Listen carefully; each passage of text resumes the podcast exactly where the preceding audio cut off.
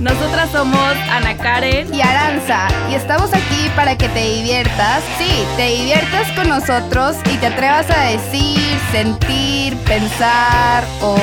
Mm, hacer todo aquello que no te has atrevido a hacer durante años. Sabemos que somos una generación que nos cuesta tanto, pero, tanto. Invitaremos a esas personas que han dejado huella en nosotras para que tú también te atrevas.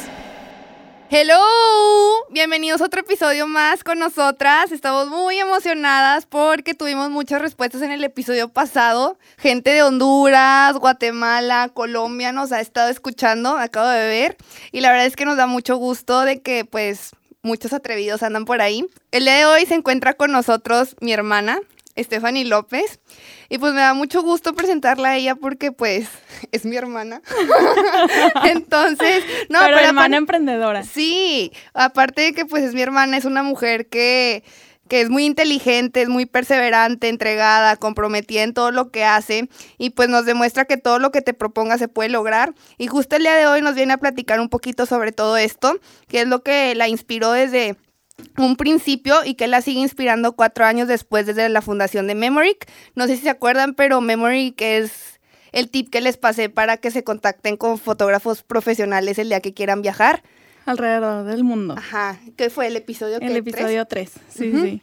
Ella está aquí para contarnos su experiencia y para que nosotros todos los millennials y pues no millennials, también toda la gente que nos sigue eh, se atrevan a emprender. Eh, bueno, tú como es tu hermana, yo creo que ya sabes un poquito más de su negocio, de su empresa, pero quiero que nos cuentes, Steffi, cómo fue que aterrizó tu idea, cómo fue que empezó todo esto en Memory y qué fue realmente lo que te inspiró a seguir. Hola, un gusto estar con ustedes, qué padre. Yo creo que este ya es como el décimo podcast que grabo, pero creo que este es el más padre de todos, obviamente, porque lo estoy compartiendo contigo, Ana Karen, y con Aranza. Eh, qué emoción, felicidades por este proyecto que, que sé que están lanzando con todas las ganas y todo el entusiasmo.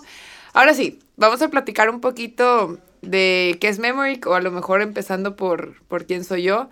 Pues bueno, a lo mejor ya Aranza he escuchado en otros episodios que en mi familia somos tres mujeres muy fregonas, mi mamá, este, Aranza y yo. Y, y, sí, sí considero que somos muy fregonas porque traemos un ejemplo de una escuela de muchísimo trabajo, desde como, como mi abuela fue viviendo toda la vida y inculcándonos esos valores.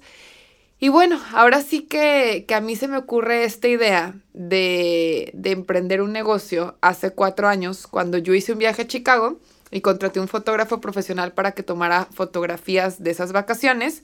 Pues porque yo creo que como a muchas niñas, a mí me encanta pues tener fotos bonitas cuando viajo. Creo que es algo muy normal y que se está usando cada vez más y justamente ese día me imaginé que muchas más personas en el mundo podrían tener ganas o necesidad de tener fotos padres y podría haber muchos más fotógrafos como ese que me estaba tomando la sesión de fotos que le gustaría recibir a otros turistas y tomarle sus sesiones en ese destino. Y así empecé. Yo tengo ahorita 30 años, hace 4 años, cuando tenía 26, muchas de mis amigas estaban casando y les empecé a preguntar que a dónde iban de luna de miel y que si les gustaría una sesión de fotos de ese viaje. Y todas, pues, encantadas, ¿verdad? claro, que sí, pero híjole, no sé, mi esposo o mi futuro esposo, no sé si le guste. Yo siempre les decía, no pasa nada, hombre, la mujer es la que decide eso en la luna de miel. Tú nomás reserva. Y así empezó Memoric. La verdad es que le empezamos dando servicio muchísimo al tema de lunas de miel. Cuatro años después, pues nuestra cartera de clientes o target ha cambiado a familias, aniversarios, propuestas de matrimonio, amigas que se van a despedir solteras, gente que viaja sola y que quiere fotos padres y no tiene quien, quien se las tome. Y lo más padre es que este servicio tomé yo como ejemplo lo que estaba haciendo Uber en su momento, que además de que es el mismo modelo, conectando proveedores de servicios con usuarios, pues lo hacía de una manera confiable, fácil y accesible en cuanto a costo. Si tú reservas una sesión de fotos con Memoric, es confiable, o sea, te garantizamos que tus fotos van a llegar. Es fácil, lo haces a través de nuestras plataformas tecnológicas, por Instagram, en, digo, aprovechando el comercial, arroba Memoric con ck-photography o en Facebook o en nuestra página web memoric.com. Y también lo hacemos de manera accesible, y accesible me refiero a que económicamente no cuesta muy caro es seguramente lo mismo que pagarías por una sesión de fotos en México, lo que estás pagando por una sesión de fotos en el extranjero. Entonces, bueno, así es como arrancamos. Hoy brindamos servicios en más de 170 destinos con una red de casi 400 fotógrafos locales que se ven en un punto de encuentro con un cliente y ya sea por media hora, una hora, dos horas, lo que cada quien decida, pues te lleva a los lugares más cool, más padres eh, en París o en Londres o en Dubai o en Turquía o llámale lo que tú quieras. Este, y ahora sí que, pues, muy contenta, muy contenta en cómo esta idea ha venido propagándose, se ha desarrollado, ha ganado muchísima credibilidad, ha sido un proceso de aprendizajes y errores y regarla y contratar gente y gente renunciando y haciendo el equipo más grande y luego más chiquito porque todo se está automatizando y contratando nuevas plataformas tecnológicas y evolucionando, pero vaya que ha sido un lindo camino recorrido Em, y pues muy contenta hoy en día de poder decir, bueno, lo que un día, pues para mí lo estaba haciendo así como un hobby, como que a ver qué pasa. Hoy es un negocio del que ya hace varios años vivo, me dedico al 100% y bien padre porque me permite pues tener una vida, entre comillas, flexible, porque a la vez puedes trabajar cuando tú quieras, pero eso te hace siempre estar trabajando. Pero también pues viajar mucho y tener mis tiempos y de repente a lo mejor trabajar intensamente unas semanas y luego descansar un periodo y algo así. Pero, padrísimo. pero ¿cómo le haces para viajar y trabajar al mismo tiempo? O sea, ¿cómo te organizas en ese aspecto? Ahora sí que, digo, tú lo, tú lo vives cuando estás conmigo. O sea, mi oficina está en mi mano. Literalmente el celular es mi oficina. Yo no tengo que estar en un lugar físico. O sea, a mí el home office me queda corto, por no decir más feo, porque realmente es un everywhere office, no es home office. Entonces eso también me permite estar de vacaciones del otro lado del mundo y poder sentirme a gusto con que la gente correcta se esté encargando de hacer las cosas que le tocan hacer, que ya tenemos un equipo consolidado de muchos años, algunas personas meses trabajando en esto, entonces conocen muy bien la operación. Y yo desde el otro lado este, se escuchó como en Estados Unidos, no, o sea, desde el otro lado del mundo, no nomás del otro lado paisano, este, pues sí, ahora sí que trabajando desde mi teléfono. Entonces, el negocio no para, es un negocio que estás en México y ahí seguramente ahorita mientras estamos hablando, ¿qué hora es? Hoy son las 4 de la tarde que estamos grabando. Pues bueno, están por amanecer en otro lugar de Asia, en tres horas más van a empezar las sesiones de fotos en Asia y así, como que es un negocio que siempre está despierto. Entonces hubo que encontrar la manera en que operacionalmente gente que estuviéramos en otra zona horaria, pues pudiéramos llevar toda la carga administrativa o de control desde acá. Sí, porque yo me acuerdo que al principio cuando ella arrancó no dormía, o sea, ella estaba despierta 24/7.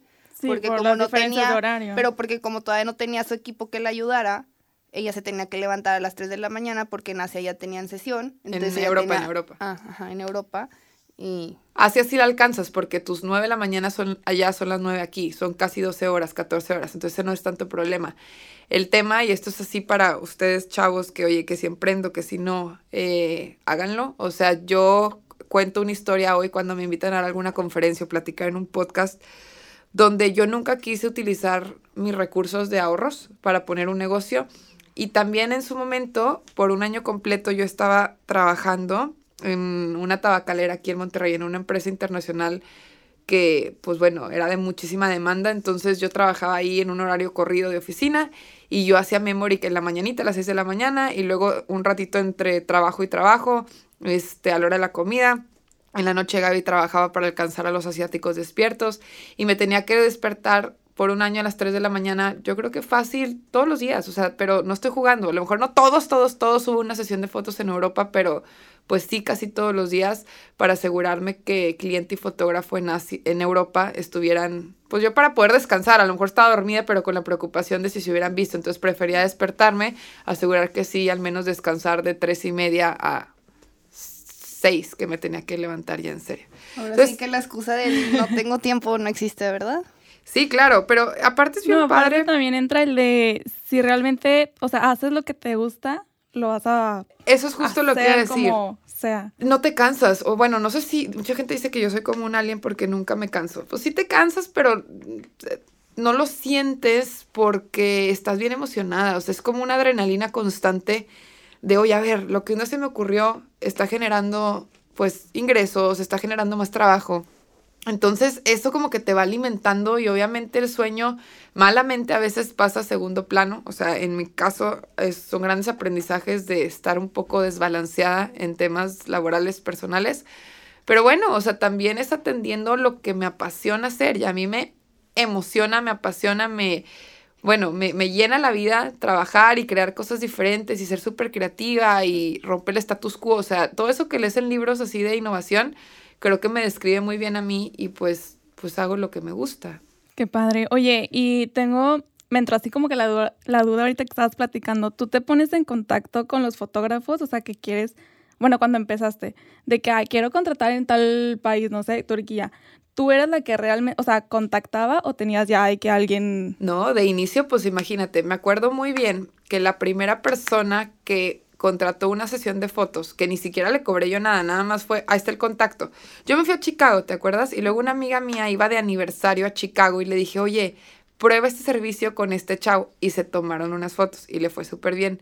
La segunda persona fue un regalo de luna de miel que hicimos a unos amigos que estaban, que se iban a Bali. Y pues órale, pues busco un fotógrafo en Indonesia. Y ahí estaba yo, literalmente de que por, o sea, buscando por, por Instagram a ver si me pelaban y a ver quién me contestaba. Entonces, así era, o en un inglés que ni ellos entendían ni yo entendía su inglés, al final logramos como que hacer esa comunicación. Yo creo que fue el segundo fotógrafo que se unió a la red y a la fecha, cuatro años después, siguen trabajando con nosotros. Eh, y bueno, la verdad es que sí sí fue así, o sea, de inicio era yo una chavita platicándoles un sueño de una empresa que todavía ni siquiera existía. Entonces algunos me creyeron, algunos no. Después con el tiempo ya se fue como formalizando el negocio y mucho más fácil, más fotógrafos se unían a todo esto. Entonces, imagínate que en un punto, es este, ahora ya los fotógrafos pues nos buscan a nosotros y tenemos más bien lista de espera de la gente, porque no podemos de repente darle acceso a todos, sino vamos a tener trabajo para todos. Entonces sí cuidamos mucho ese tema. Padrísimo.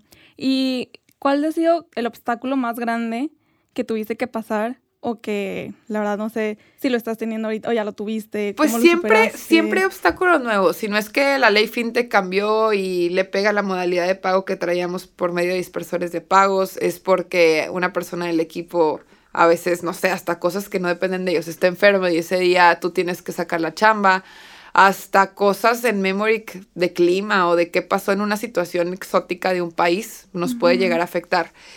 Pero creo que para mí uno de los aprendizajes más grandes en esto de emprendimiento eh, tuvo que ver con cómo ser líder de gente, porque es muy diferente ser la jefa de alguien en una empresa corporativa donde arriba de ti hay un jefe, arriba de tu jefe hay un jefe y siempre tienes una guía que te va moldeando en ese tema, a tú ser la única persona que debe de responder por todo en una compañía. Es como un rol muy diferente y cargando el estrés de todas las decisiones buenas y malas que vas tomando, creo que, y siendo ya ahora sí muy humana, y antes hasta me, me, me costaba aceptarlo, pero el saber manejar un equipo de gente que es tu negocio, para mí ha sido uno de los retos más difíciles. Creo que si tú hubieras trabajado con la Stephanie hace tres años cuando apenas esto estaba consolidándose, es muy diferente a como trabajo hoy en día, ya mucho más relajada, todo mucho más este, organizado, vaya.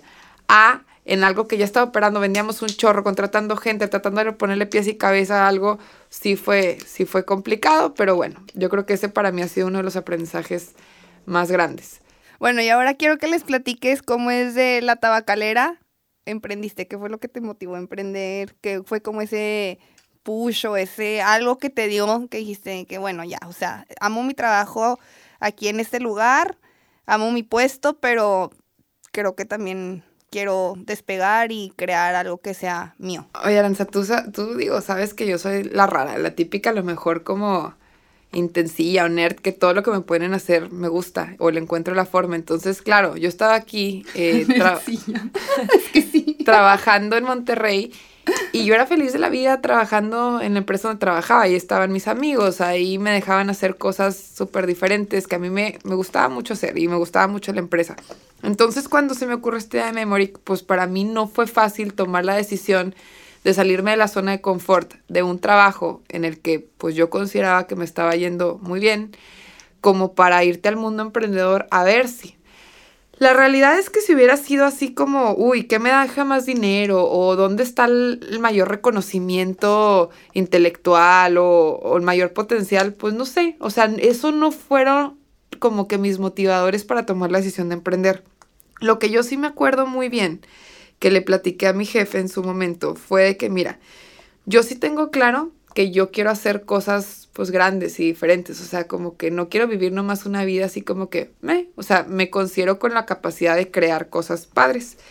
Y no es que no crea que la gente que trabaja en el mundo corporativo no pueda llegar a algo grande, o sea, de hecho, lo grande para cada persona es muy, muy subjetivo, su, su éxito. Ajá, pero en mi caso yo sí decía, es que yo me veo, o sea, yo, Steffi, me visualizo contándole a la gente, así de que a las masas, a, muchas personas platicándoles una historia, un día, de haber creado algo, algo. Y aquí este, sí. pero, pero eso es lo que, lo que decía, o sea, y, y seguramente directores de grandes corporativos hay muchos con historias increíbles, pero yo quiero algo un poquito más diferente en el que otra vez pueda contarle al mundo que cree algo de cero, que no es como que me copié la idea de alguien más, no es como como que mi mamá llegó y me puso el negocio, así, ten, mijita, dedícate a esto. O sea, es un bebito que yo he venido como que alimentando y viéndolo crecer, pues ya por cuatro años.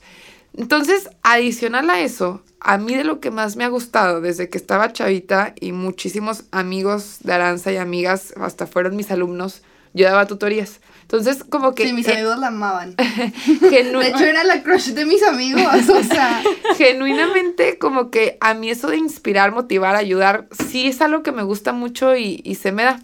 Entonces, recientemente, de hecho, empecé a hacer como un trabajo para regresarle un poquito a la sociedad de lo, digamos, bien que me han salido a mí las cosas por saberme mover, por saberme conectar. Dejar un granito de arena. Así es, regresar un poquito y sobre todo el ecosistema emprendedor que específicamente en ciudades como Torreón, que es de donde yo soy, pues no está tan desarrollado como si te vas a Estados Unidos o aquí a Monterrey está un poquito más o Ciudad de México todavía más como sólido.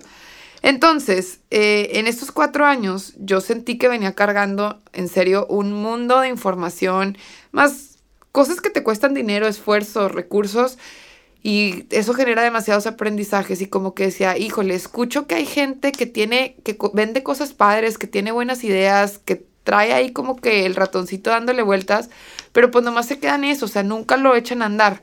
Entonces empecé a desarrollar algo que muy rápido tomó forma, que son bootcamps, o sea, talleres, si lo quieres ver así, neta que te pones a chambear y yo los estoy dirigiendo, o sea, el taller como tal, son siete horas lo que están durando los sábados y se llama Aterriza tu idea en negocio. Entonces es para la gente que tiene ideas fregonas, pero no las ha podido concretar en negocios, no se ha dado el tiempo porque muchas veces en el día a día pues no te lo das. O gente que ya tiene un negocio y lo quiere hacer crecer y pues con todos los ejemplos de aprendizajes que yo he escuchado más conectada al mundo de emprendimiento, aparte que me gusta mucho, como que soy muy geek de estar guardando así como casos de, ay, ¿sabías que vi? ¿Sabías que? Tipo cosas así. Entonces, esos son ejemplos reales de, de ideas que te puedes dar para, para emprender tu negocio o motivadores. O también gente que quiere poner un negocio y ni siquiera tiene idea de por dónde empezar o qué hacer, pero sabe que el mundo de trabajarle a alguien más no es para ellos. Bueno, para, esta, para este segmento o estos segmentos de gente está diseñado estos talleres o bootcamps, le llamo yo, porque son muy intensivos, pero muy padres, ya tuvimos el primero en Torreón, mañana es la segunda fecha en Monterrey, regresamos a Torreón, otra vez Monterrey, cerramos el año aquí en Monterrey y así tenemos ya siete fechas pactadas y vendidas y esto se empezó a dar de una manera súper rápida. Yo no esperaba ese éxito, pero valida mi teoría, o más bien mi hipótesis la convierte en teoría de que la, mucha gente trae esta inquietud por emprender, pero lo que pasa es que en la escuela no nos enseñan nos enseñan la teoría, pero en la práctica ya te topas con mil dudas de que, oye, a ver, un contador, el tema legal, el tema fiscal, que si el SAT, que si la identidad de marca, que si el logotipo, que si, que si, que si, que si. Y a lo mejor para poner un negocio es un poquito de muchas carreras, dependiendo del negocio que vas a hacer. Y generalmente nos hacen un perfil mucho más especialista en las carreras. Si era para que hubiera una carrera de emprendimiento. Bueno, pues sí, hay la de creación y desarrollo de empresas. Y sí, las hay, pero pues por alguna razón la gente a lo mejor cuando entra a estudiar se sigue perfilando a volverse más especialista en un tema y luego ya te das cuenta en la vida y especialmente como están las con, o sea, la, el contexto ahorita del país de que se está poniendo complicada la empleabilidad, pues de que tienes que crear tu, tu propia idea muchas veces o morir. Ahora, hay mil caminos, pero si hay mucha gente y cada vez el tema de los emprendedores, las startups, todo eso, pues está sonando más fuerte. No, y está fregona su idea porque a mí me tocó estar al principio cuando empezó a lanzarlo del bootcamp. Era cupo limitado y se le llenó en friega. O sea, es de que 30 personas y por eso tuviste que abrir la segunda fecha, ¿no? Y así en cada lugar. ocho de una semana para otra y hay lista de espera. O sea, lo que pasa es que en los salones no nos cabe y tampoco se trata de llenarlos y que la experiencia no sea tan, buena y tan personal como me gustaría. Y lo mejor de todo es que lo hice pensando, así como Memory, yo lo hice pensando de que, a ver, algo que yo neta contrataría. Si fuera Memory carísimo, la neta yo no lo contrataría. O sea, tendría que tener un balance de todo. A mí todo me gusta bueno, bonito y barato en la vida. O sea, a como se pueda, pero sí, tirándole a eso. Y el bootcamp también. Si yo lo hacía súper caro, no iría a la par de esta idea de realmente ayudar a la gente que apenas tiene una idea que, espérate, ni siquiera he generado ingresos y vamos a gastar miles de pesos en un curso, pues no, ni al caso. Entonces es algo a un precio muy accesible. Entonces, pues la verdad es que todo el mundo... No, y aparte lo está donando un porcentaje, ¿no? Quedé encantado. Sí, las dos primeras fechas son todas a donación para que el, TEC de Monterrey tiene un programa que se llama Líderes del Mañana para gente de escasos ah, recursos, súper talentosa que puede estudiar aquí en el TEC. Y, y es algo que a mí me faltaba, o sea, como que en todos estos años no había destinado yo recursos o porcentajes de las ganancias de los negocios que, que opero a, una causa social. Y obviamente hay mil causas sociales importantes, la desnutrición, la salud, este, etcétera. Pero para mí, la manera en la que le podemos dar un giro a un país en picada o que no, o que está estancado, es a través de la educación y de poder sacar como de su contexto habitual, porque alguien que nace en una familia sin recursos es bien difícil que salte un peldaño en como la brecha social. Entonces, la única forma en que lo van a lograr es a través de la educación, porque ellos mismos pueden impactar a otra gente de su mismo estrato social para explicarles que hay más allá de elegido, hay más allá de nada más quedarse en los, en los campos agrícolas trabajando o en las maquilas.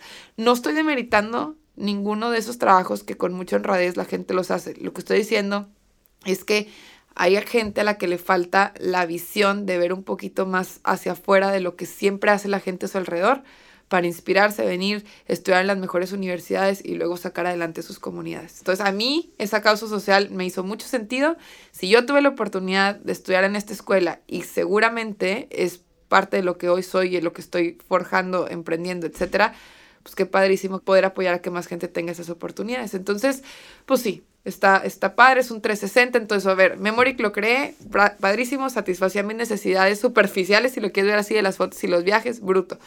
Después con esa historia puedo inspirar, doy conferencias a más chavos, gente, señores, señoras, y que los ayuda a... Es más, por podcast que he dado he recibido correos que dicen, no manches, estaba súper deprimido con mi novia porque corté y me cambiaste la vida por como te escuché. Oye, wow. Del empresarial a lo personal. Sí, o sea, y cada quien toma el tema motivador a cómo le va acomodando en su momento de vida. Entonces, por esa parte, fregón.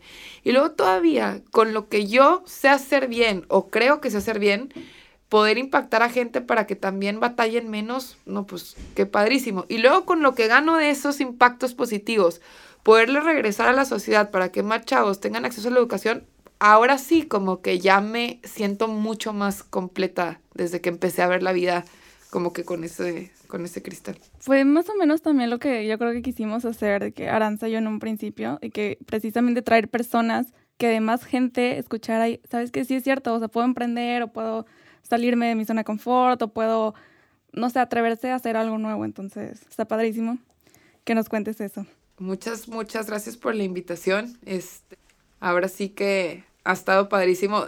Digo, Aranza se sabe la historia porque la ha vivido al lado de mí estos últimos cuatro años o mis desde que nació hacia adelante conmigo.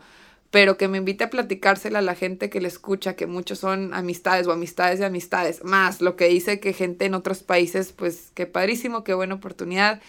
las felicito por atreverse a hacer esto. Ahora sí que yo soy del equipo de la gente atrevida. O sea, definitivamente, pues yo me atreví a hacer algo. En mi casa siempre hubo demasiado apoyo de parte de mi mamá, pero no había así como el ejemplo de otro startup u otro emprendimiento así internacional como lo es Memory, que entonces pues para mí sí fue atreverme a hacer algo pues más grande, más allá de la barrera geográfica, hasta si lo quieres ver, que a veces nos ponemos como limitante.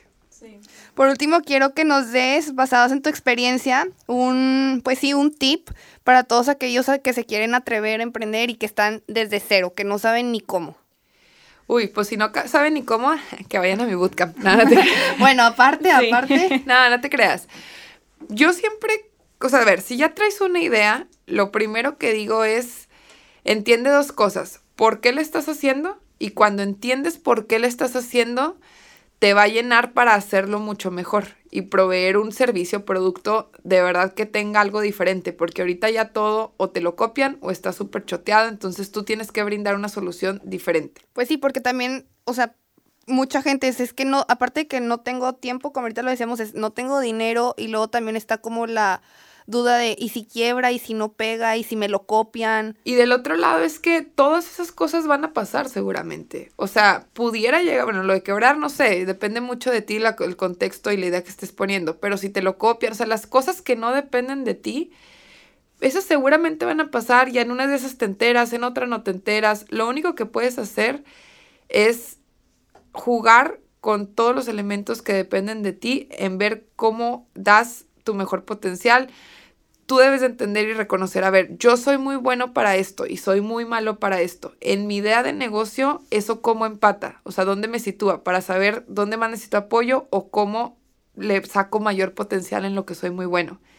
Y por otro lado es, si ya tienes una idea y estás entre que sí, entre que no, entre que más o menos, ya vas tarde porque alguien más tiene la misma idea que tú. Y la única diferencia entre el que una idea sea exitosa y se convierte en negocio es el que se quedó pensando en que si lo hacía y el que realmente lo puso. El que se atrevió. El que se atrevió, el que eh, hacer, o sea, una cosa es pensar y otra cosa es hacer. Entonces, pues ahora sí que háganlo. O sea, háganlo y bajo la marcha o, o, ya mientras están metidos en eso, se irán dando cuenta, oye, que quebró. Ah, pues quebró. Es un fracaso más de la vida. Aprendizaje más uno más, o sea, digo... uno más, uno más. Como dice mi mamá, uno más. Pero no, realmente, pues en Memory que hemos fracasado mil veces en diferentes campañas, en diferentes maneras de gastar, en diferentes decisiones, pero también hemos tenido éxito a lo mejor en mil uno. Y esa mil uno, o sea, ese uno de diferencia, pues es lo que nos permite hoy estar cada vez en un lugar más fregón como idea de emprendimiento. Estefi, muchísimas gracias por habernos acompañado, por darnos estos tips, por hablar sobre este tema súper padre de tu negocio que combina el viaje y está padrísimo. Acuerden de seguirnos en nuestras redes sociales, atreveteblog.com o en Instagram estamos como atrévete.aa. Y pues mi hermana ya les pasó las cuentas de Memory por si algún día se les ofrece, pero también pueden, claro, comunicarse con ella directamente para que les siga dando tips o si quieren también tips en su consultoría de ideas a negocios. ¿Cómo está, Steffi? Ahí les va. Mis redes sociales son Steph con PH-López 16. Y si quieren específicamente que los canalicemos con alguien que podamos conocer que sea experto en algún tema, y Steffi, yo tengo una duda contable o legal o de marketing o de estrategia de mi negocio, híjole, conocemos un mundo de gente y por lo mismo este negocio se ha convertido, viene en Instagram como arroba ideas a negocios o ideasanegocios.com. Y ahí lo que realmente hacemos es que conectamos gratuitamente con una sesión para emprendedores que ya tengan algo, ¿verdad? Si es una sesión para ver, ayúdame a pensar, pues no, tampoco se trata de eso, pero sí brindamos como asesoría y los canalizamos con gente que les pueda ayudar a, a llevar su emprendimiento a un siguiente nivel. Este, y ahí vienen las fechas de los bootcamps, los boletos y demás, porque para el 2020 vamos a traer un, calendario muy padre a nivel nacional de, de estar dando todo esto. Perfectísimo. Muchísimas gracias, sister, por haber estado conmigo, porque ya sé que tienes una agenda muy ocupada, pero por fin me pelo. y ya saben, yo estoy como arroba aranza georgina en Instagram, por si tienen alguna otra duda. ¿Y tú, amiga? Y yo como Ana Karen R. Flores. Pues muchas gracias. Nos vemos en el próximo episodio de la temporada 1. Gracias atrevidos por habernos sintonizado el día de hoy. Y acuérdense, brillen siempre positivo. Bye.